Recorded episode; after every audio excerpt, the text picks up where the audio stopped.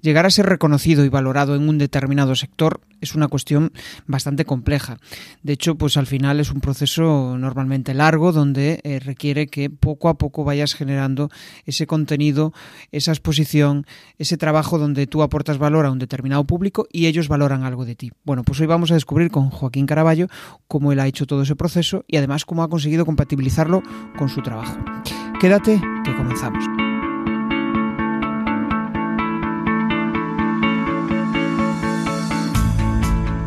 Bienvenido a Comunicar más que hablar. Soy Jesús Pérez Santiago y este es el podcast de los que quieren crear su propia audiencia. A través de mi lista en jesusperezsantiago.com barra secretos, de forma periódica comparto contigo análisis de los mejores podcasters y también sus secretos para alcanzar a millones de oyentes. El mundo de las ventas muchas veces eh, parece como un mundo sucio, ¿no? De, manipulación, donde al final, pues eh, la mayoría de la gente eh, piensa que cuando le venden algo lo que buscan es, pues eso, eh, engañarle, venderle algo que no necesita, ¿no?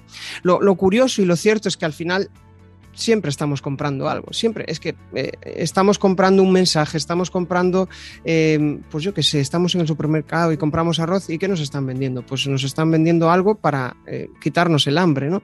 Bueno, esto es un ejemplo un poco tonto, pero lo que quiero decir con esto es que al final siempre necesitamos comprar si tenemos un coche, necesitamos a una persona de confianza que nos repare nuestro, nuestro coche. ¿no?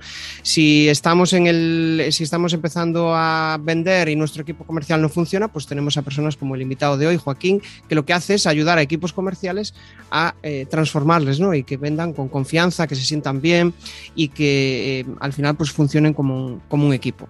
Bueno, Joaquín llegó a mí a través de LinkedIn, que es una de las principales eh, vías donde consigo pues, entrar en, contacto con, con gente interesante interesante. Y, bueno, pues eh, me propuso charlar y dije, ostras, pues mira, tienes un perfil interesante. Eh, Joaquín lleva, pues, si no recuerdo mal, más de 20 años en el mundo de la dirección comercial. Después decidió lanzar un proyecto de, formación eh, en el que se domina Mr. Ventas, ¿no? que al final pues es un, es un gancho eh, bastante interesante. Y eh, en la charla de hoy pues vas a descubrir cómo él ha conseguido montar su proyecto, cuáles eran sus principales bloqueos cuando empezó a, en esto de la formación, cómo consigue transformar a las personas, que es otro aspecto importante. Y nada, pues vamos a darle la, la bienvenida. ¿Qué tal, Joaquín? Eh, encantado, qué buena presentación, Jesús. Un placer estar aquí contigo.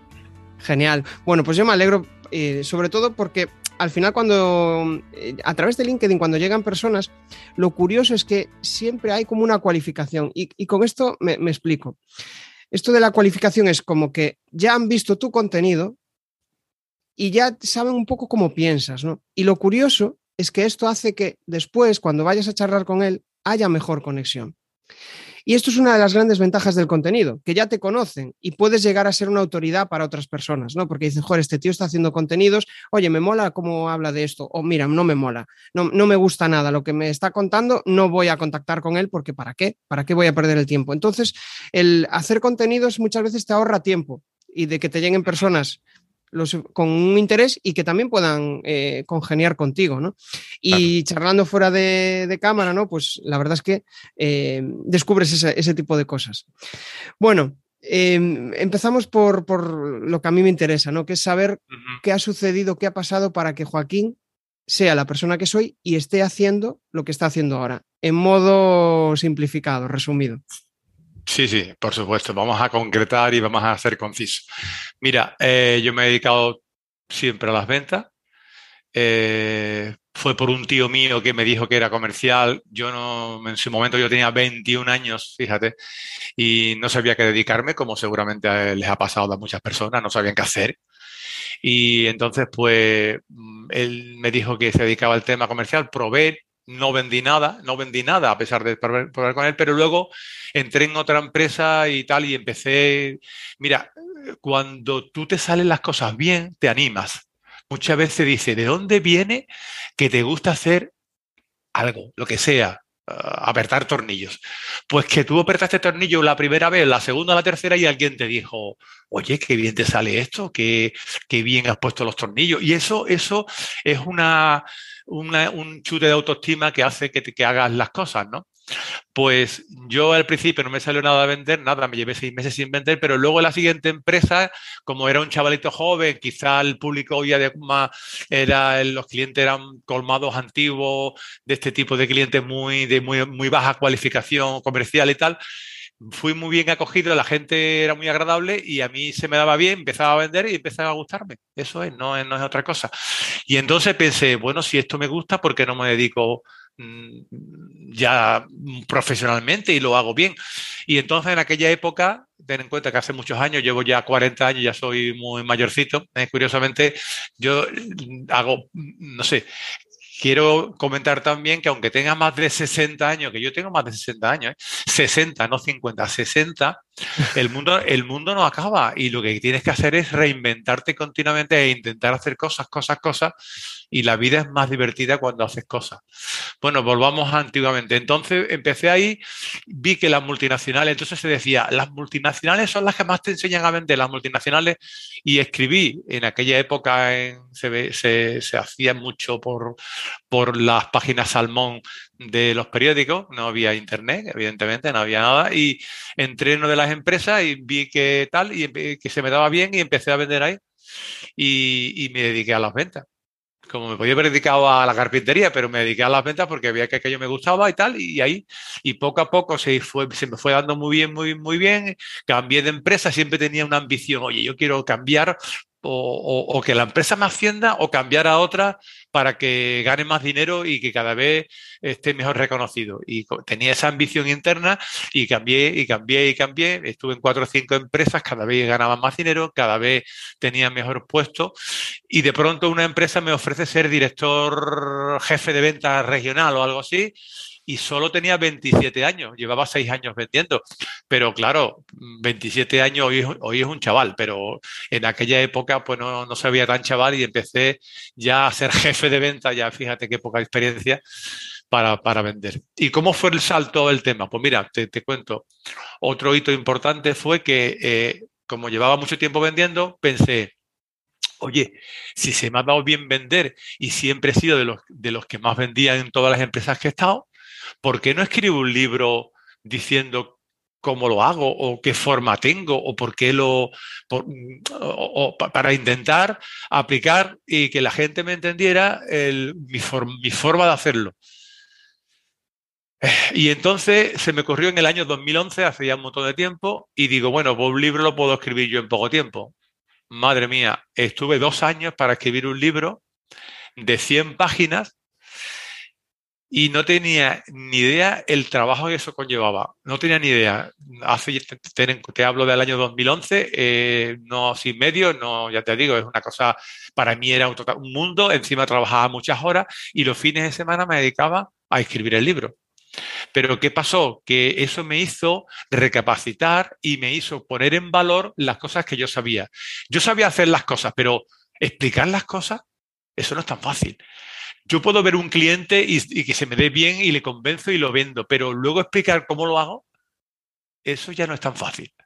Pero claro, eh, cuando me senté a, intentar pensarlo, eso me, forzó, me obligó a pensar cómo, eh, a, organizar mi mente para hacerlo así como si fuese un método, ¿no? Como, como, como si lo fuese así. Y entonces, pues en el 2011 me llevé dos años, porque veréis, yo incluso quería un libro que todo el mundo entendiera, que, se comprendiera, porque tenía la experiencia de leer muchos libros, pero que, ¿cómo te explico? El libro tradicional americano de venta tiene mucha paja y poco grano. Yo eso lo he, hasta ahora lo había visto así, mucho que hablar, mucho, mucho y poco grano. Entonces yo dije, no, quiero hacer un libro donde tenga mucho grano y poca paja. Yo voy a intentar al grano, al grano, al grano, al grano, al grano, porque el que lo compre, por lo menos que sepa que todo lo que le voy a explicar es mi experiencia y el grano. Bueno, pues estuve mucho tiempo intentándolo hacer. Eh, ¿Sabes lo que hacía? Le leía el libro a mi mujer, que como no tiene ni idea de venta, ni ha vendido en su vida, ni tiene ni idea, yo le decía, ¿tú lo entiendes? No. Oh, bueno, pues lo vuelvo a escribir. Y otra, así, y los fines, ¿tú lo entiendes? No lo llego a entender. Vaya. Y así, poco a poco. Y escribí un libro que se llama Vende, mm, es menos conocido que el segundo, pero se llama Vende.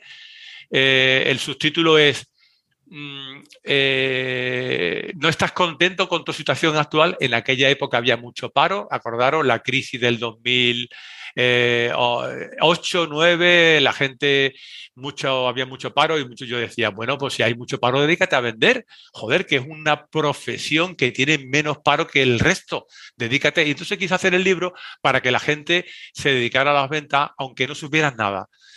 Bueno, pues hice, eh, eh, a partir del libro, pues bueno, no vendí mucho, no, no pensaba que vivir de los libros era más fácil. Es muy difícil vivir de un libro. Os lo digo por si no lo habéis escrito y tenéis pensado hacerlo. El libro lo que te da es reconocimiento, pero que vivas del libro y que tú puedas decir, eh, ya eh, soy un Pérez de verte o algo y voy a vivir un libro. No, eso es muy difícil. Muy difícil sí. Sí, sí, sí. Ostras, yo me quedo con varias ideas que has dicho. De hecho, oye, lo de los 60 años, que, mm, eh, joder, tiene su, mérito, ¿no? El estar reinventándote constantemente y ese mensaje que lanzaste de, ánimo para esas personas que muchas veces pues están, joder, parece que superando la barrera de los, no sé, de los 50, parece que ya no vales para nada y, joder, pues eh, que sirva tu, caso como ejemplo, ¿no? Después dices otra cosa, que es lo de, joder, el crear contenidos es súper complejo.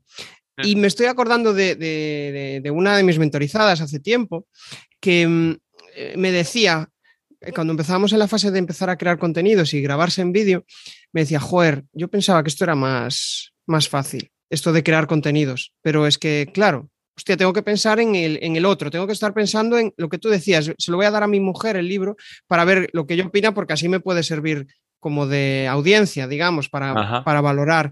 Y después también lo, que dices de aterrizar, de conseguir, yo le llamo aterrizar, conseguir aterrizar lo que tienes en tu cabeza, en tu mente, en lo que ya sabes hacer, pues yo qué sé, yo sé apretar tornillos, pero no sé explicar cómo se eh, apretan los tornillos, ¿no? Que eso es otra, otra cuestión importante. Y, que al final que mucha gente piensa que son bichos raros por no poder hacerlo, pero es que es lo normal. Cada uno tiene sus fortalezas y ahí es donde viene la, personas como tú o como yo, ¿no? Que ayudas en ese, en ese aspecto de, joder, a mí me gusta ayudar a la gente, me gusta ver cómo la gente consigue resultados, pues voy a ayudarles a transformarse, ¿no? Entiendo que, eh, joder, cuando llevabas cierto tiempo como director comercial, pues, eh, ¿qué fue lo que te motivó a, lanzar ese, eh, esos servicios de formación? ¿Potenciar tu marca personal? Eh, ¿Sentirte realizado? ¿Qué, fue lo que te movió a hacer eso, a lanzar un proyecto de formación y el libro? Pues mira, escribo el libro, el libro el primero, escribo el libro, más o menos se vendía, pero no mucho, sinceramente, no vendí muchos libros, pero perdón, empecé ya a ser algo más reconocido. La gente me conocía por mi puesto de trabajo como director comercial de una empresa, pero nada más. Y claro, el libro te dio reconocimiento, pero te digo otra cosa, mira. Si tú estás trabajando para una empresa hoy, alguno que nos oiga, el que está trabajando para una empresa hoy, eso te da muchos puntos para hacer para, para, para tener tu marca personal. Y, creo que muchos no lo entienden así. Creen que para tener una marca personal te tienes que dedicar en exclusiva a eso. Y, yo les aconsejo a todo el mundo que si trabajas para, otra para una empresa, si tú trabajas para alguien, ahí empiezas a hacer y a desarrollar tu marca personal porque es mucho más fácil. Vas a empezar a ser reconocido como alguien que sabe de un tema, aunque sea en una empresa. Y, eso para mí me vino muy bien. Te, os, cuento. Yo escribo el libro, pero es que resulta que mi empresa a la que yo estaba trabajando, la empezamos dos personas y en aquella época ya empezó a ser muy, reconocida como empresa y salió en muchos medios de comunicación. Salimos en Emprendedores, salimos en Actualidad Económica, en varios. Claro, cuando una empresa dice, uy, esta empresa tiene, ha, salido en tal ciudad, ¿y por qué será? Entonces me llamaban a mí, ahí fue la clave porque era el salto, me llamaban a mí, Joaquín Caraballo, como director comercial de la empresa, para preguntarme, no por mí, no, no porque yo sea bueno vendiendo, sino porque la empresa había tenido tanto éxito.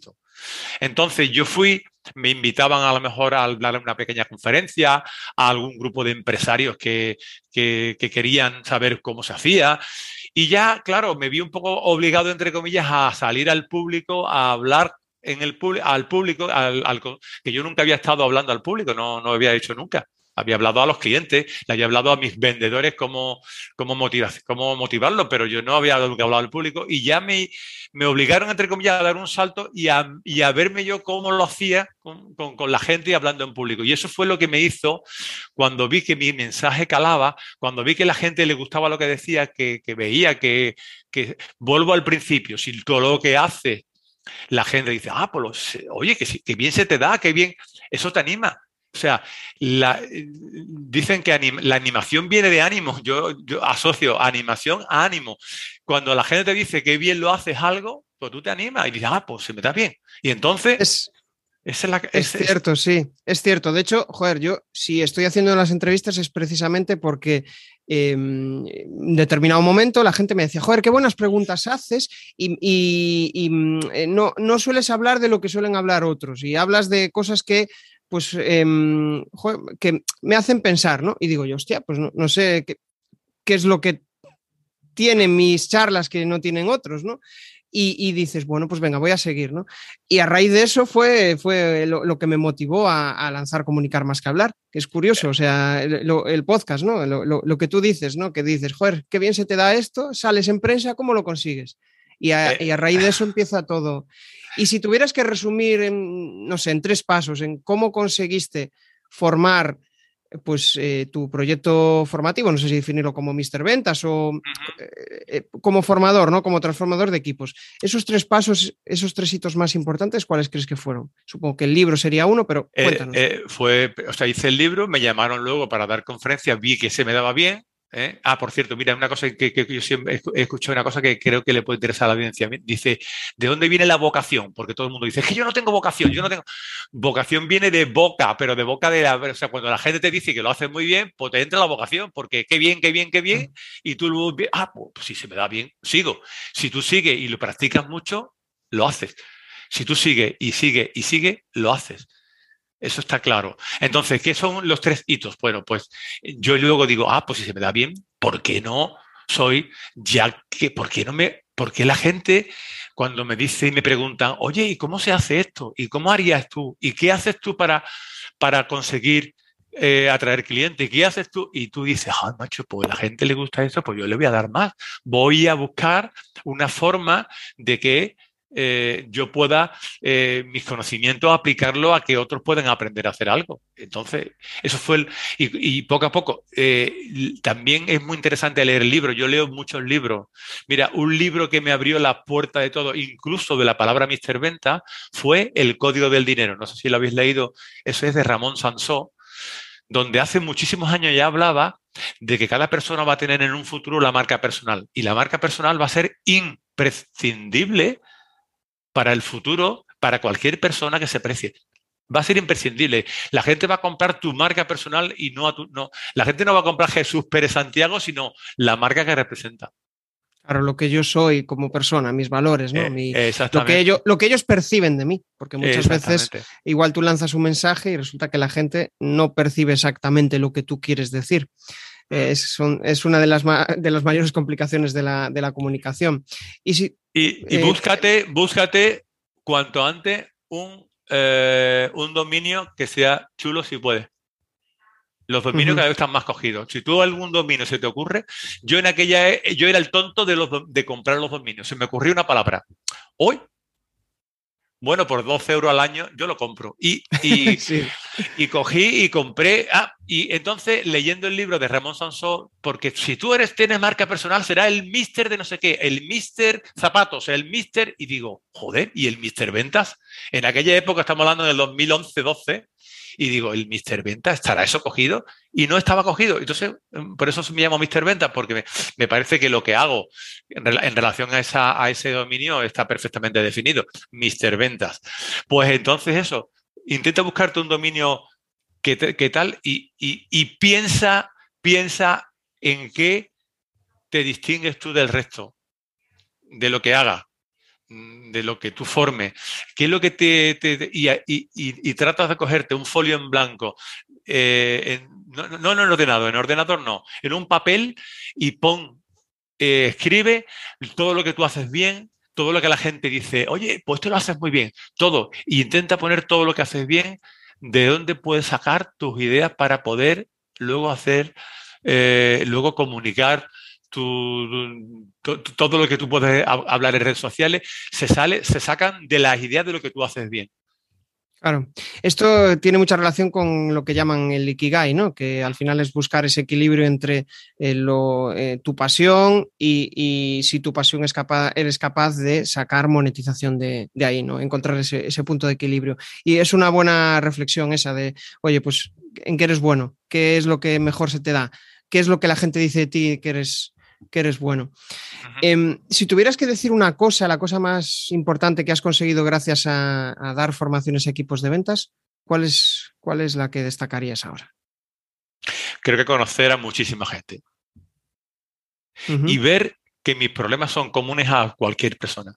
Eso muchas veces no crees tú, tú crees siempre que sus problemas son particulares, que tu empresa es especial, que tus clientes son como mis clientes, que son complicadísimos mis clientes tus clientes son exactamente igual que miles de empresas en el mundo que tienen el mismo problema bajo las mismas circunstancias y que otros lo han resuelto antes. Cualquier problema del mundo lo han resuelto antes otros. Y en los libros está.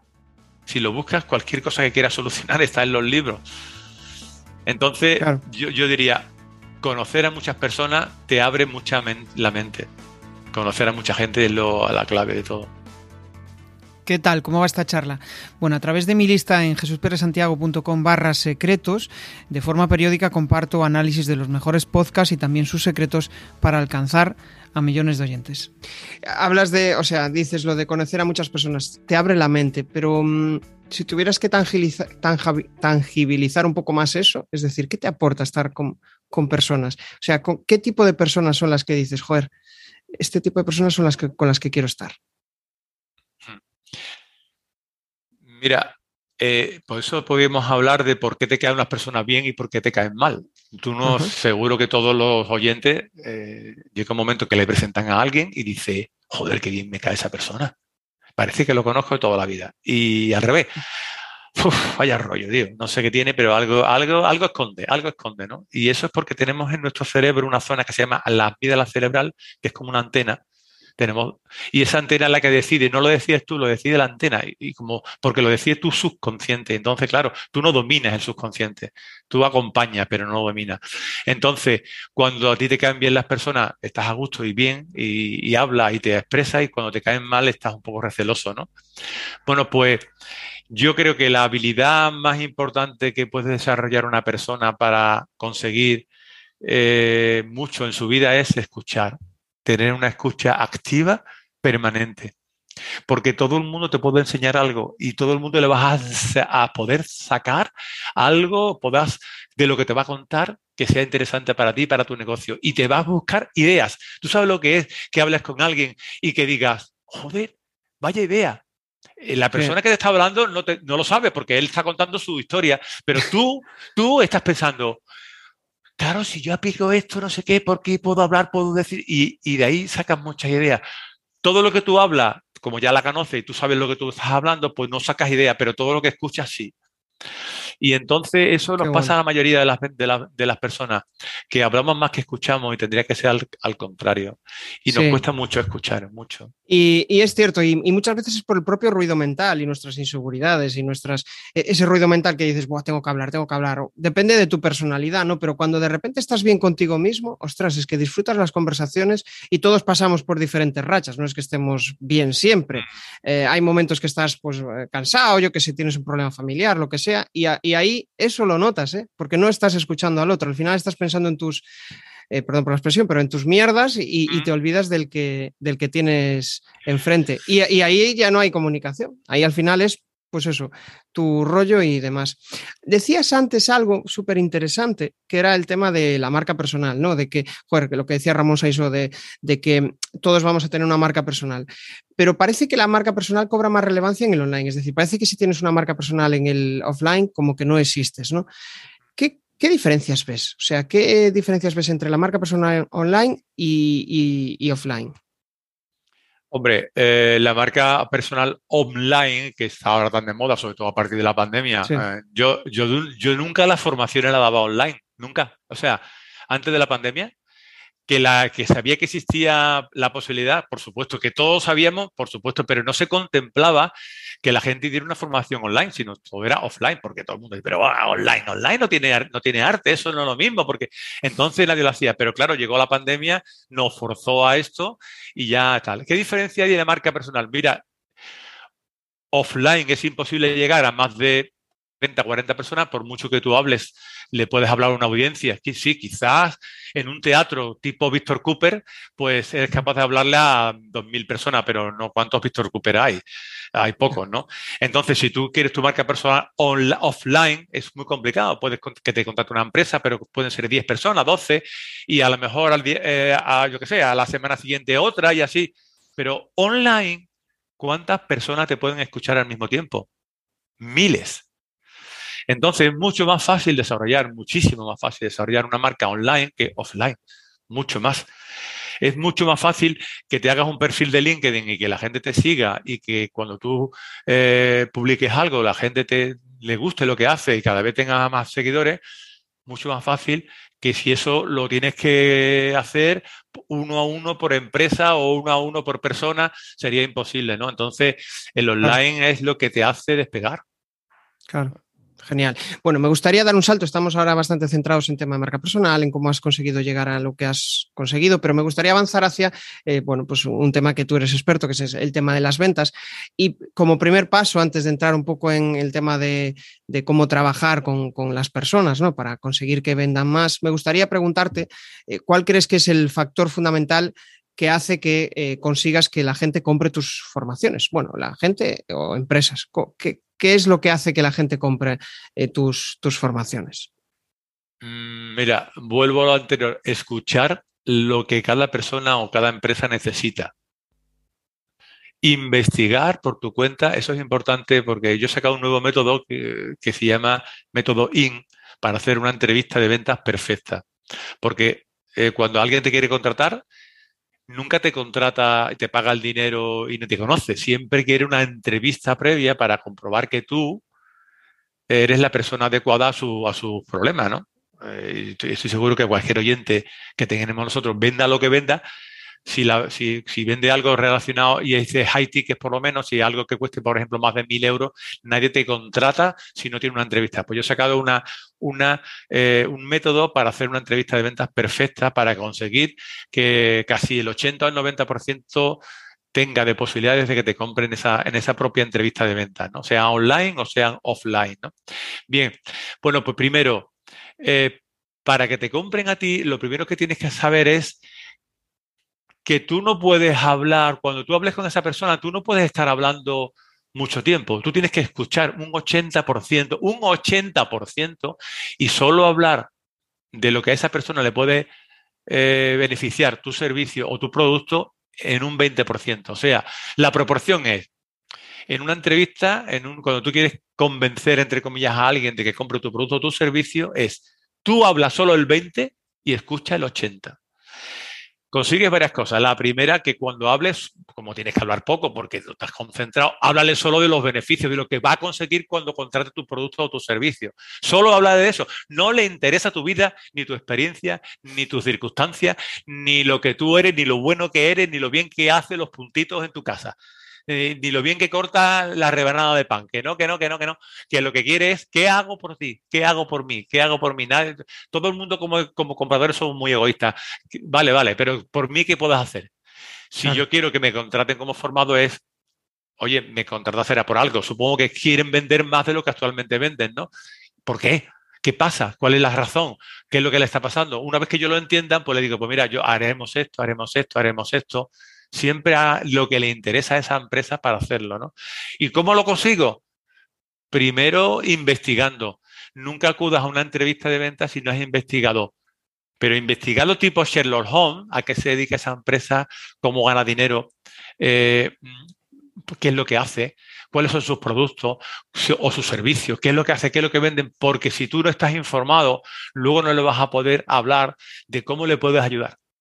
Y si no le sabes cómo le puedes ayudar, no le vas a poder convencer, porque la gente compra lo cuando a ti sabes que te ayudan y no te quieren vender. Cuando tú sabes que te quieren vender, te cierras.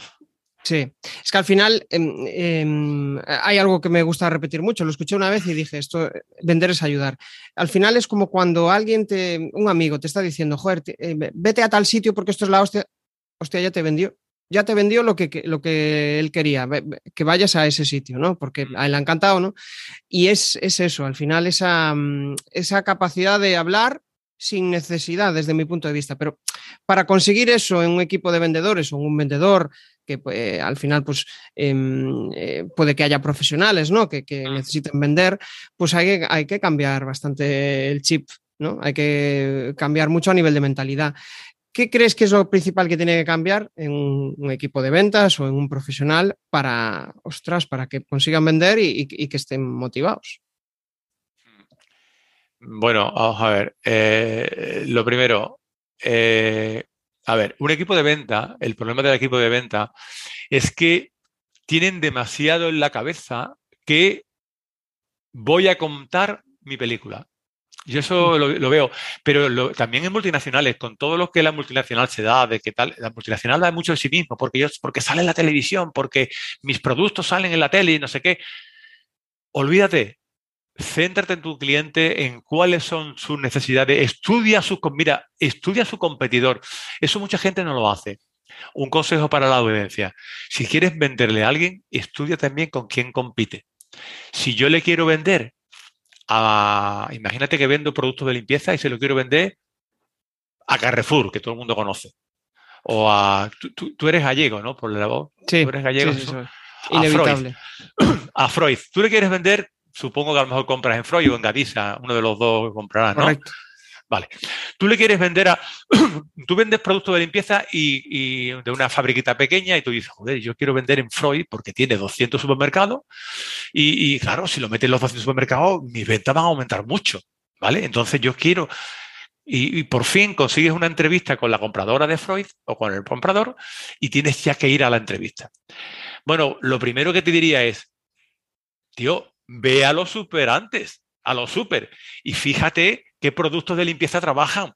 A ver si vas a ir al sitio y no sabes ni lo que venden. Porque tú no, tú tienes que saber su situación. No vayas a hablar de tu, de tu, no cuentes tu rollo. Tú vas a tu situación y miras a ver lo que tienen los, qué es lo que venden, a cuánto lo venden, qué PVP. Hazle fotos a los lineales. Hazte una radiografía de lo que tiene Freud para vender.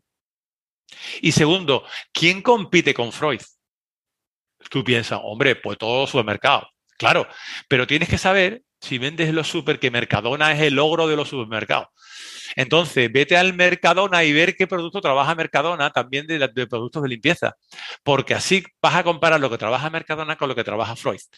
Y cuando llegues a Freud le vas a decir y le vas a hablar de lo que trabaja también Mercadona, no solo lo que trabaja Freud, sino lo que trabaja Mercadona. Porque ¿qué quiere Freud? cada vez vender más y poder competir con Mercadona, porque Mercadona le está comiendo el terreno. Si tú sabes eso, si tus productos empiezas a estudiar qué estrategia le voy a decir a Freud para que comprando mis productos pueda competir con Mercadona.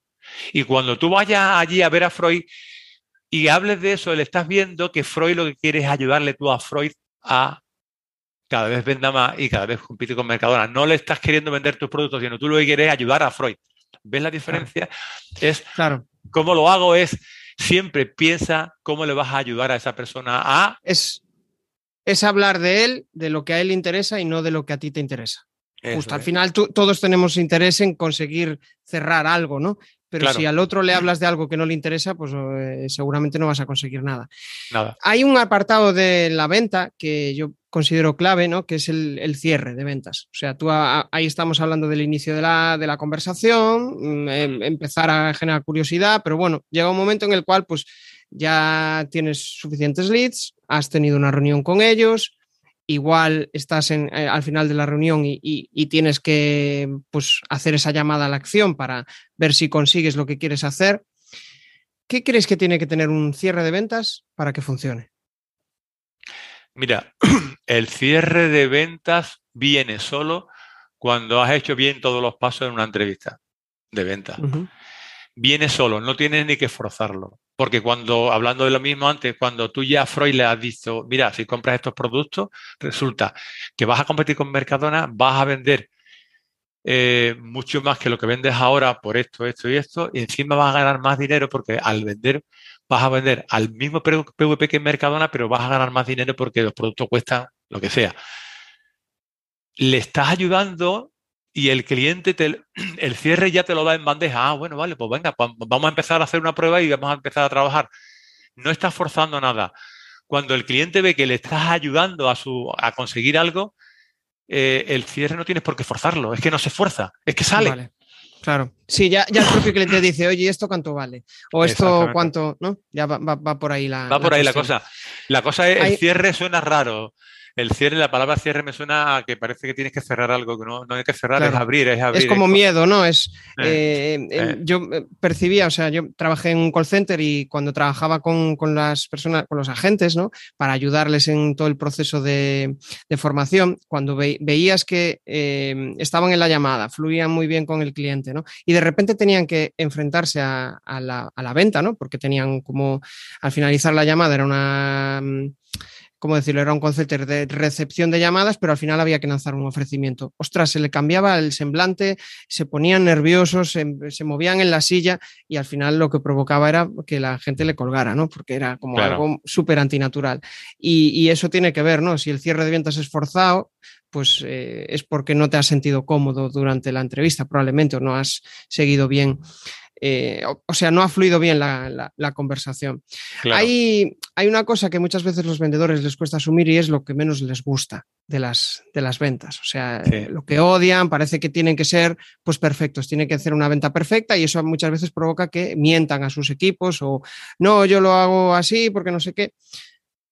Eh, em, voy a pedirte que te sinceres ¿no? y que, que, nos digas cuál es la parte que menos te gusta de las, de las ventas y cuál crees que es la que menos le gusta, por tu experiencia, al resto de la gente que con la que trabajas.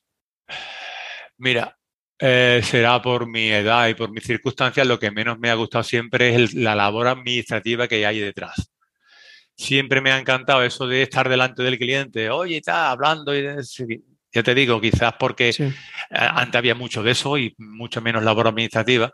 Y la, siempre he odiado lo que había detrás, el, registrar en el CRM, eso, hacer algo manual así me ha puesto muy, muy nervioso y no, nunca, nunca me ha gustado. Lo he hecho, evidentemente, porque no hay más remedio, pero no, no, me gusta eso. Me gusta mucho más el, el hablar con la gente ¿no? y con las personas. Genial. Y de los equipos de ventas con los que trabajas, con las personas que al final tú formas, ¿qué percibes que es lo que menos le gusta de las, de las ventas? Las objeciones. Las objeciones. Sí. Eh, el 80%, el 80 o 80% de los vendedores temen a las objeciones en lugar de amar a las objeciones, temen a las objeciones, o sea, las pega, ¿no? No sé si los agentes me, sí, oyen todo. O sea, que tú vas allí y, siempre te dicen, no, tengo otro más barato que tú. No, es que esto es muy caro. O tengo otro más bonito, o tengo otro que me lo hace antes, o tengo siempre, siempre el cliente te va a poner una objeción, porque cuando no hay objeción, malo. Eso debe de saberlo también, porque un vendedor cuando nunca tiene objeción, es que hay algún problema. O el cliente no paga, o el cliente te va a marear y luego no te va a hacer nada, porque hay clientes que son mareadores, o sea que tú tienes una entrevista online y tal, pero no va a llegar a ningún acuerdo, pero tú vas a perder una hora o dos con él y luego al final dices, bueno, ¿para qué vale esto? Pues eso, eso los hay, hay mareadores. Pues, ¿por qué? Pues porque teme al final a las objeciones, a las pegas. Cuando no te ponen pegas te dicen que sí a todo, que sí a todo, que sí a todo y al final nunca te compran. Claro.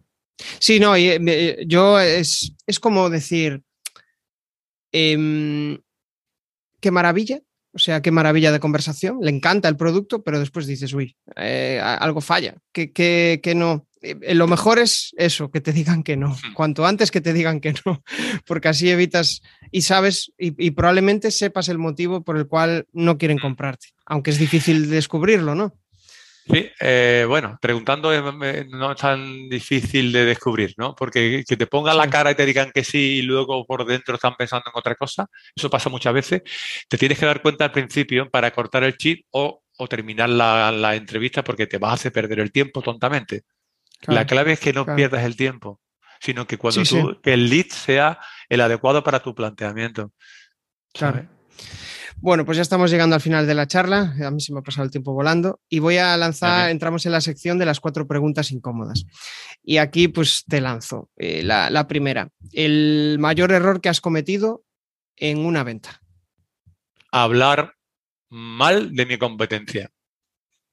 Eso es un error mm, que a veces se comete. Yo lo cometí y lo pagué muy caro. Muy, muy caro. Genial. Esta es un poco, tiene trampa. Un tip para no vender. Hablar mucho de lo que tú tienes y que, de tu producto o tu servicio. Habla, habla mucho, habla mucho y que y no escuche. Tú habla, habla. Verá cómo vendes. Genial, me encantan estas respuestas. Eh, la primera cosa que harías, em, ¿qué harías hoy si lanzaras un nuevo proyecto de cualquier cosa? Preguntarle a mi audiencia. Vale. No, saques nada si tienes eh, seguidores, nada. Que no lo ¿Y si no tienes audiencia? Ahí ya rizando el rizo. Pues entonces arriesgate y prueba. Vale, vale genial. Eh, y última pregunta, un reto para este año. Mira, estoy eh, ahora con el tema del el email diario a mi base de datos, que ahora está tan de moda. Digo, bueno, voy a probarlo también. A ver, no he hecho eso nunca, llevo un mes y medio, dos meses. Y tengo solo 400, tengo muchos seguidores en LinkedIn, pero en esto, como acabo de empezar y tal, mi página web y tal, tengo muy poco. Pero vamos, he conseguido 400 en un mes y medio, dos meses. Pues quiero llegar a 3.000 de aquí a fin de año, a ver si soy capaz. Genial. Bueno, pues es un, es un buen reto. Eh, suena, suena genial. Bueno, pues hasta aquí ha llegado la, charla. Eh, hemos, yo me voy a quedar con varias cuestiones y que voy a, y que voy a lanzar ahora. Eh, me he quedado con varios aprendizajes que vamos de charlar contigo. El primero es que con tener 60 años no significa que no puedas lanzar nuevos proyectos, que no te consideres emprendedor o que no te consideres una persona que puede trabajar por cuenta ajena y desarrollar tu propio proyecto y sentirte realizado con eso, ¿no? Que eso es, genial, ¿no? Te puede encantar trabajar por cuenta ajena o no te puede gustar, o, te gusta lo justo, pero resulta que con los proyectos que tú haces fuera, descubres esa salsa que dices, joder, esto, esto eh, me da ganas de. Disculpa, Jesús, me gustaría matizar algo importante ahí. Sí. Y te lo digo por la audiencia porque yo me he sentido así. Y la seguridad que te da. A ver, que cuando tú tienes dos trabajos, uno para tu empresa, otro por tu cuenta, es que dice, bueno, si mi empresa me echa, porque te puede pasar de todo, tengo la otra cosa. Si no tienes la otra cosa, te vas, a, te vas a ver en el paro, ay, ¿qué hago? Ay, ¿qué hago? ¿Ahora qué hago? Tengo 50 años, no sé qué hacer, no sé qué hacer. No, no sabes qué hacer, no tu marca personal desarrollala a partir de que tenga desde siempre y entonces tendrá una actividad paralela que te puede dar de comer mejor que tu, empresa incluso. Y si tienes las dos cosas, aunque sea haciendo los fines de semana o poco a poco, nunca te va, te va a encontrar con una seguridad tal que vas a hacerlo bien tanto en tu empresa como con tu marca personal. Ahí me quedo, o sea, me quedo con, esa reflexión porque el otro día escuchaba a alguien que decía, joder, eh, si lo piensas bien, es complicado poder desarrollar un proyecto que funcione y que, y que, te permita monetizar, ¿no? Pero si lo consigues, al final eso te proporciona el tener ya como el caldo de cultivo para poder desarrollar más proyectos, con lo cual el riesgo lo diversificas. Esto es como cuando inviertes ¿no? en, bolsas, si inviertes en diferentes em, productos eh, de diferentes riesgos, ostras, pues eh, las pérdidas de uno las puedes compensar con las ganancias de, otro. ¿no? y aquí va, va, de eso. Si trabajas para, un solo eh, para una sola empresa, que es lo habitual, pues si esa empresa cierra o si esa empresa te echa, pues estás en la calle. Pero si tienes otra opción ¿no? y has eh, has hecho un trabajo de crecimiento personal para descubrir lo que tú decías antes, y aquí vuelvo un poco a lo que quería resaltar de la charla, ¿no? Que es el de, oye, eh, eh, ¿qué se me da bien? ¿Qué hago bien? ¿Qué es lo que valora la gente de mí? puedo llegar a tener una, o sea, puedo llegar a crear una audiencia que me, que, que, me valore, que me diga, joder, pues mira, haz esto, esto es lo que, esto me encanta escucharte y que después de todo eso lleguen a pagar por tus servicios, porque al final que tú dediques tiempo eh, pues eso vale, vale dinero, ¿no? Porque si tú has leído 20.000 libros, has hecho 20.000 formaciones, ese expertise, ese conocimiento, pues para que otra persona pueda acceder a él y conseguir avanzarlo rápido, bueno, en vez de conseguirlo en cinco años que tú has dedicado, si él puede conseguirlo en un mes, ostras, cuánto no vale acceder a, todo ese, a todo ese conocimiento. Y por otro lado, me quedo con, también con la idea de que al final, pues vender es ayudar. Vender es em, básicamente fluir en la conversación y preocuparte de lo que necesita el otro y no tanto de lo, de, lo que tú quieres, eh, bueno, pues meterle a, la otra persona, ¿no? Y eh, la última reflexión sería lo de, ostras, yo sé mucho de, mi trabajo, pero es que no sé cómo llegar a compartirlo con otros. Y ahí, pues, a base de preguntar, de hacer, de lanzarte, pues se, consigue avanzar y, mucho. Aprovecho ya para que nos lances tus coordenadas eh, y si quieres lanzar algún mensaje final, pues encantado. O sea que adelante. Bueno, nada, pues muchísimas gracias por haberme, eso me, he sentido muy cómodo porque ha sido una entrevista, he hecho otras, pero en esas otras se me, se habla, bueno, ¿y cómo explicas el método tal? ¿Y qué haces? En este caso ha sido un poco más de, de, pensamiento, ¿no? De, de, cómo, de qué es lo que podemos pensar como, como persona, como ser humano. Y eso, eso es muy, muy bueno, eso. Te lo agradezco. Bueno, pues eh, es fácil, pues yo tengo una página web que se llama misterventas.com, muy fácil, todo seguido, mister, todo junto, mister, no mr, sino misterventas.com. Eh, bueno, tengo una lista de correo que si te quieres suscribir, pasan dos cosas. La primera, que te regalo un extracto de mi método. Es un método para hacer una entrevista de ventas perfecta y tiene un extracto del método de, de los cinco pasos. Y eh, además te, voy a mandar un, correo diario con consejos, cosas que me han pasado a mí en mi dilatada experiencia y, cómo lo solucioné. O, te hablo de la actualidad y te digo también que lo, cómo yo veo esto, cómo yo veo lo otro, pero siempre son consejos de venta que creo que pueden venir muy bien a la mayoría de las personas. Así que... Genial. Eh, Genial.